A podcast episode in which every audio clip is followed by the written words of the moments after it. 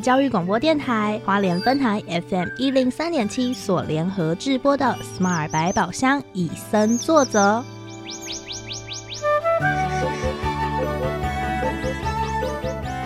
透过 Sherry 与 Porter 看完一系列野望影展影片，邀请来自不同领域的来宾互相交流，带给每位听众朋友们全新的生态观点。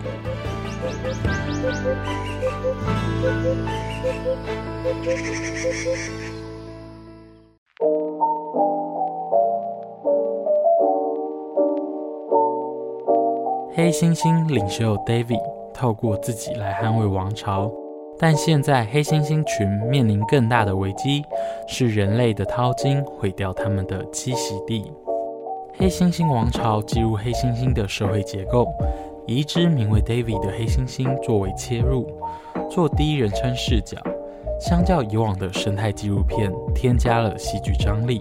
但在强盛的黑猩猩王朝，终究无法避免人类文明的迫害。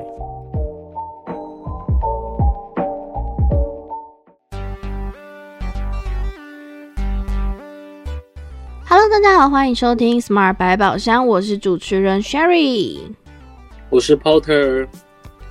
那今天我们要跟大家介绍一部，就是 Porter 目前看到野望影展中最让我惊讶的拍摄方式，就是他跟 Porter 以往看过那种生态纪录片，是以呃观察动物或是物种的角度去拍，但这一部影片呢，它不是，它反而是有一个角色，然后以第一人称就是也不是第一人称，就是以旁观者角度去观察这只动物、动物、这只物种跟他们家族的集体行动。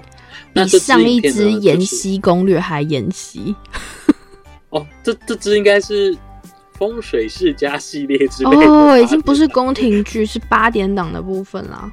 真的是八点档的部分哦。这支影片叫《动物王朝》，然后是黑猩猩。王朝这样，嗯，那这部这支影片一样，Netflix 看得到，对，由大卫艾登堡，就我们很熟悉的大卫艾登堡，他已经他已经可以荣登像某某家素食餐厅的爷爷的形象出现在生态影片，最常上我们节目的，我们不认，哎，不对，我们认识他，他不认识我们的嘉宾。的嘉宾，他有出现过吗？没有出现过，不能算嘉宾吧？呃，好，就是我们常介绍他的作品啊，这样可以了。硬要跟人家装熟，这样好吗？他可能会觉得是一种呃负担吧。没关系，他可能听不懂中文。说明他有听听到我们节目。哎，那也太荣幸了吧？怎么可能？这样感觉很羞耻。好啦，没有啦。这部影片到底在介绍什么呢？我们让 Porter 来跟大家讲讲。呃，这支影片呢是这个团队，然后他跑到西非一个地方叫塞内加尔的地区的黑猩猩。嗯，那他们拍摄的一只叫大卫的黑猩猩，我不知道是不是因为跟大卫爱登堡有关系，所以哎，不是吧？大卫我不知道，我开玩笑。嗯，对。然后这只黑猩猩呢，是他们族群里面的老大，也是他们的王。然后这支影片其实真的很推荐大家去看，这比上你哪一支不推荐？请问？可是这一支很精彩，这支完全就是黑猩猩版的风水世家。真的，真的。真的真的没有在骗你的，还有那种坏呃好人好人就是失败，然后呢坏人崛起，然后坏人最后还是失败的那种概念，还是失败的，就很像那种什么呃八点档里面什么弯刀的股票，鬼弄给你背起，然后 然后让你们家公司倒掉，然后最后他要白手起家，然后把这个王国抢回来，对。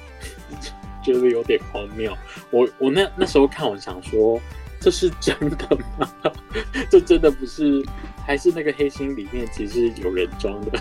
可是其实这一支影片呐，在很多评论上面也有被讨论，讨论的力度还蛮大的，就是在于，因为我们是透过人的角度去解释黑猩猩到底在做什么，他们有可能没有这么。故事化或者是戏剧性，嗯，说不定只是对他们来说是日常的事情，就是我今天我王朝被抢走，跟隔天又抢回来，这是只不过是我们每天会发生的一个游戏之类的，也不确定。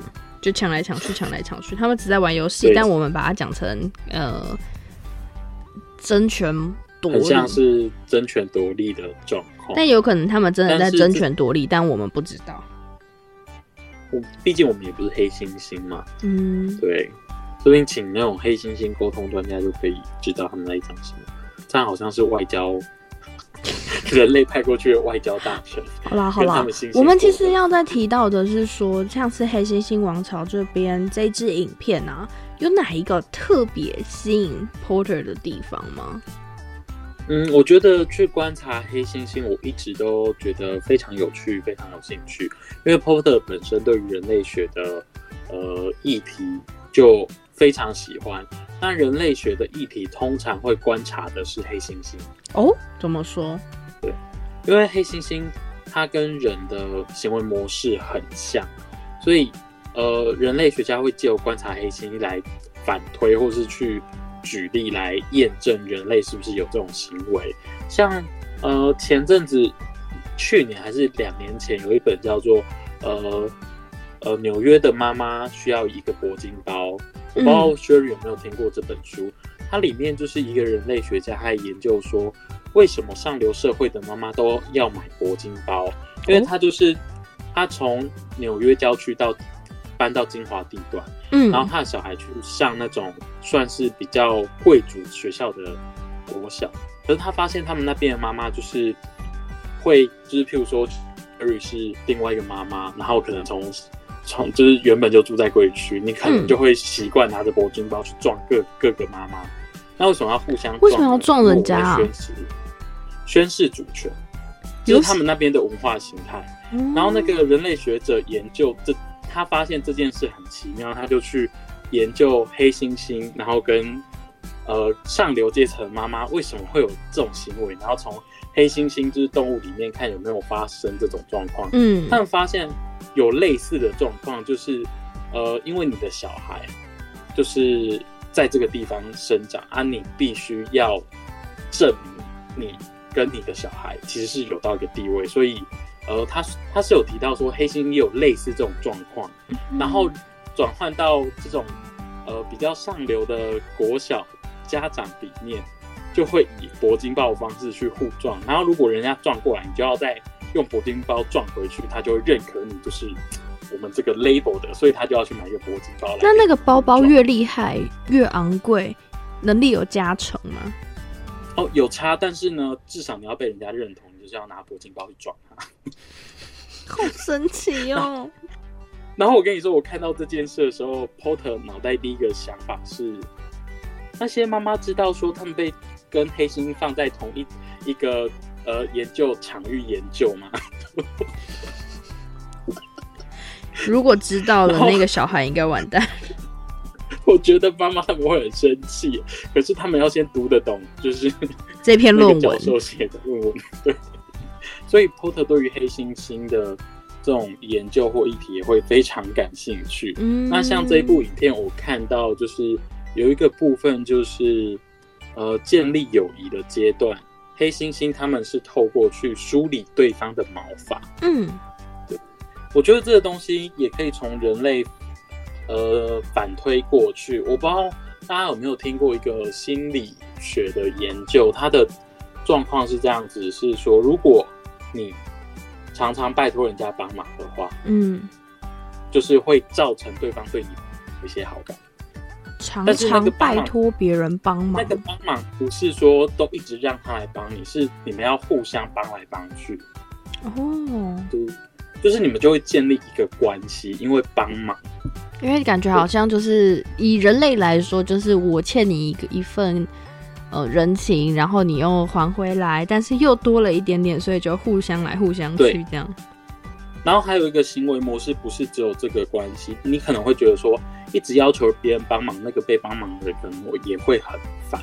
嗯。但是呢，有一个状态是你会满足他一个，呃，有点像是虚荣心，但又不能这样说，就是满足他一种教学的欲望，或是让他会觉得说。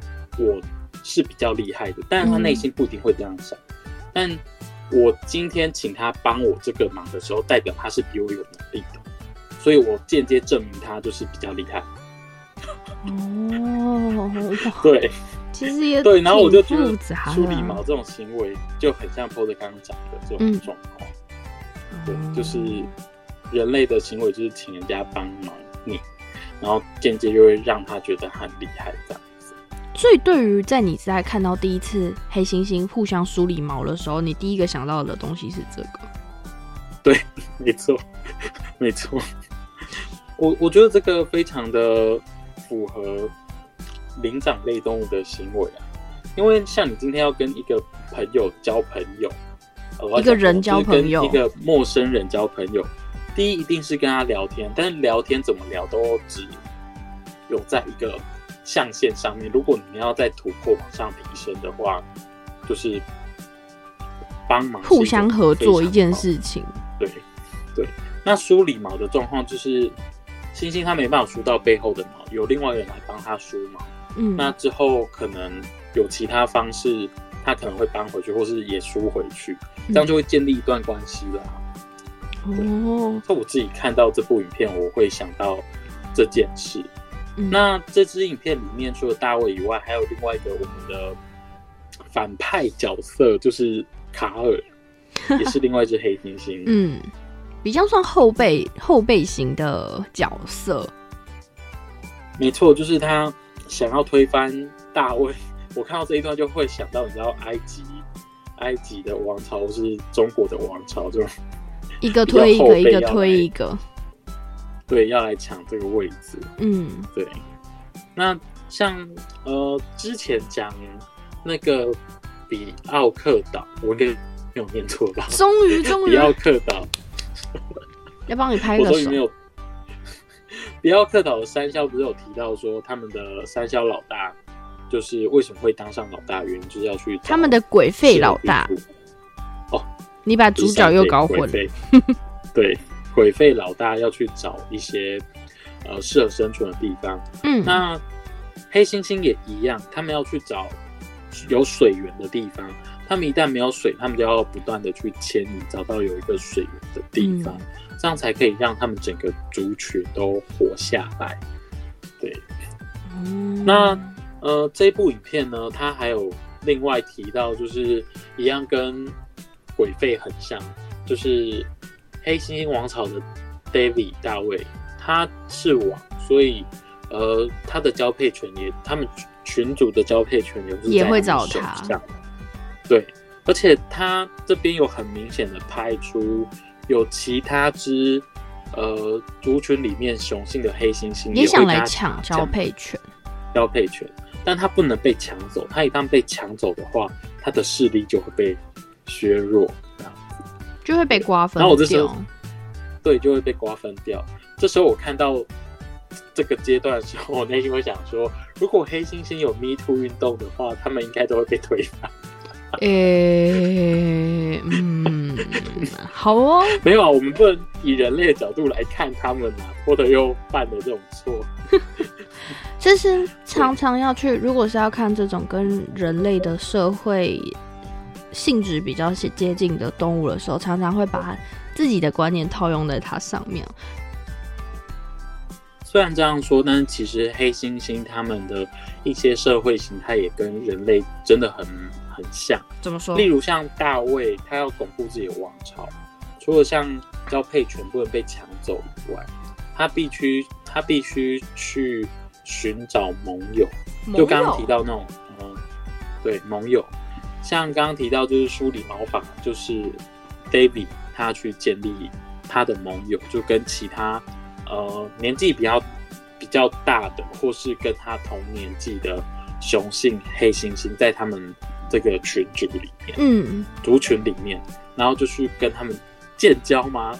就是给他们一些好处之类的。其实也不像建交哎、我觉得他的关系比较像是他需要他的辅佐，然后反正那些可能是有一些不爱名不爱利的，就是比较喜欢打架啊，或者是开开心心的生活的那种，然后就是把他拉到自己的阵营，然后一起去抵抗外敌。好像是要投票的概念，可是他的这个外敌其实也不是说外来的黑心，是他们自己家族另外一一个要推翻推翻他的人。对，嗯，那这部影片里面有一个阶段是，呃，David 他被另外一只黑猩叫卡尔，就是他们打架之后，David 竟然输了，其实也蛮残忍的，就是他，我记得他的手还是。呃，手好像被咬掉一根，对不对？我记得。哎，我觉得那个真的很可怕，因为在那个画面里面，它是真的是有点血淋淋的，没有到很血腥的画面，但是就是你知道那只黑猩猩可能已经活不久的那种概念。嗯，哦，大家要看这部片，嗯，应该到我们讲的这个片段。如果你看到他们在打架的时候，就是如果不想看血腥的画面，自己跳开哦。因为其实还蛮血腥，真的。然后他还有拍到他的伤口，这样。嗯。那这个家族，因为呃，David 他战输了，还没死，可是快死掉的状况。但整个家族不能，就是因为他就不能继续找水源，所以他就只能被丢在路半路上。其实我一直很好奇，Porter 有没有一个想法，就是明明摄影团队都可以这么近距离去拍摄。我们的主角大卫的伤势，为什么没有去救呢？我觉得这是不要去触碰他们的呃生态环境，以及他们星星跟星星之间的一些呃生存模式，我们不应该去干涉。嗯，这种概念很像是什么呃其他。就是神话不是说神不能去干涉人类世界发生的事情。你把自己想太伟大喽。可是我觉得类似应该也是这样的方式。我觉得其实也是类似这样的方式啦，就是呃，因为动物毕竟有它的生态存在。嗯，以以一个可能角度来说的话，就是强者为王，败者为寇的概念。然后适者生存，不适者淘汰。所以他们如果今天。他们的王朝应该要这样，由更强的人，不对，更强的行星来带领这个族群的话，其实如果我们强硬的去干涉，反而会造成他们没有办法继续永续的发展。没错。那像这样子，我我其实会很好奇，想问薛宇，如果我们帮了 David，结果 David 回去打爆了另外一只创位者。那这样我们是不是也要救另外一只，还是就放任他就这样死掉？那这样应该救不完吧？因为他们打架通常都是为了去抢交配权。平常如果比较嗯要急着去找水源啊、食物的时候，他们也没有什么心情去打架。所以是啊，你基本上你把一个快被打挂的王去救回来，可是这种是他就没有交配权啊，回来还是会被族群鄙视啊。对除非有办法，真的像我们这支影片里面的 David，他是本来就是类似什么众星拱月的那种感觉，所以他回到族群是没有问题的。但不是每一只黑猩猩都可以，所以我们人去介入的话，感觉真的不是很好的一件事情，而且也是会去影响到它周边的生态。然后我觉得这个摄影团队其实也有达到那种。呃，在拍摄纪录片或是拍摄影片，我们常常会探讨到说，我们能不能介入拍摄者这件事情。嗯，所以我觉得摄影团队就是有做到，呃，这种方式不要去介入他们的行为，因为你介入之后，你就不再是旁观者，你变变成参与他们的人。嗯，但是他们是新鲜，不是人类，所以你参与到他们，其实会影响到的东西更多。这样我们还是猩猩还是人类吗？不知道介于猩猩与人类之间没有啊，开玩笑。明明而且可是真的没有办法达成那种状态。可是应该是说有另外一派的黑猩猩观察，就是真古德他们其实是跟黑猩猩变成真古德博士他们他是跟黑猩猩变成好朋友，然后让他们去习惯它。所以其实应该也不能说完全，可是。对于在这一支影片拍摄的作者、创作者来说，应该是说摄影团队来说，他们反而是会想要完全的去记录黑猩猩的生活，而不是去介入他们。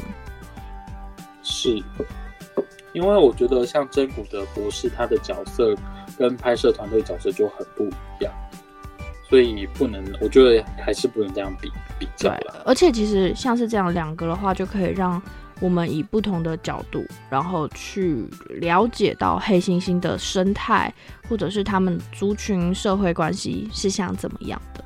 上半集跟大家介绍了就是这支影片的一些我们觉得精彩的片段。那下半集继续再来跟大家分享这支影片《黑猩猩王朝》。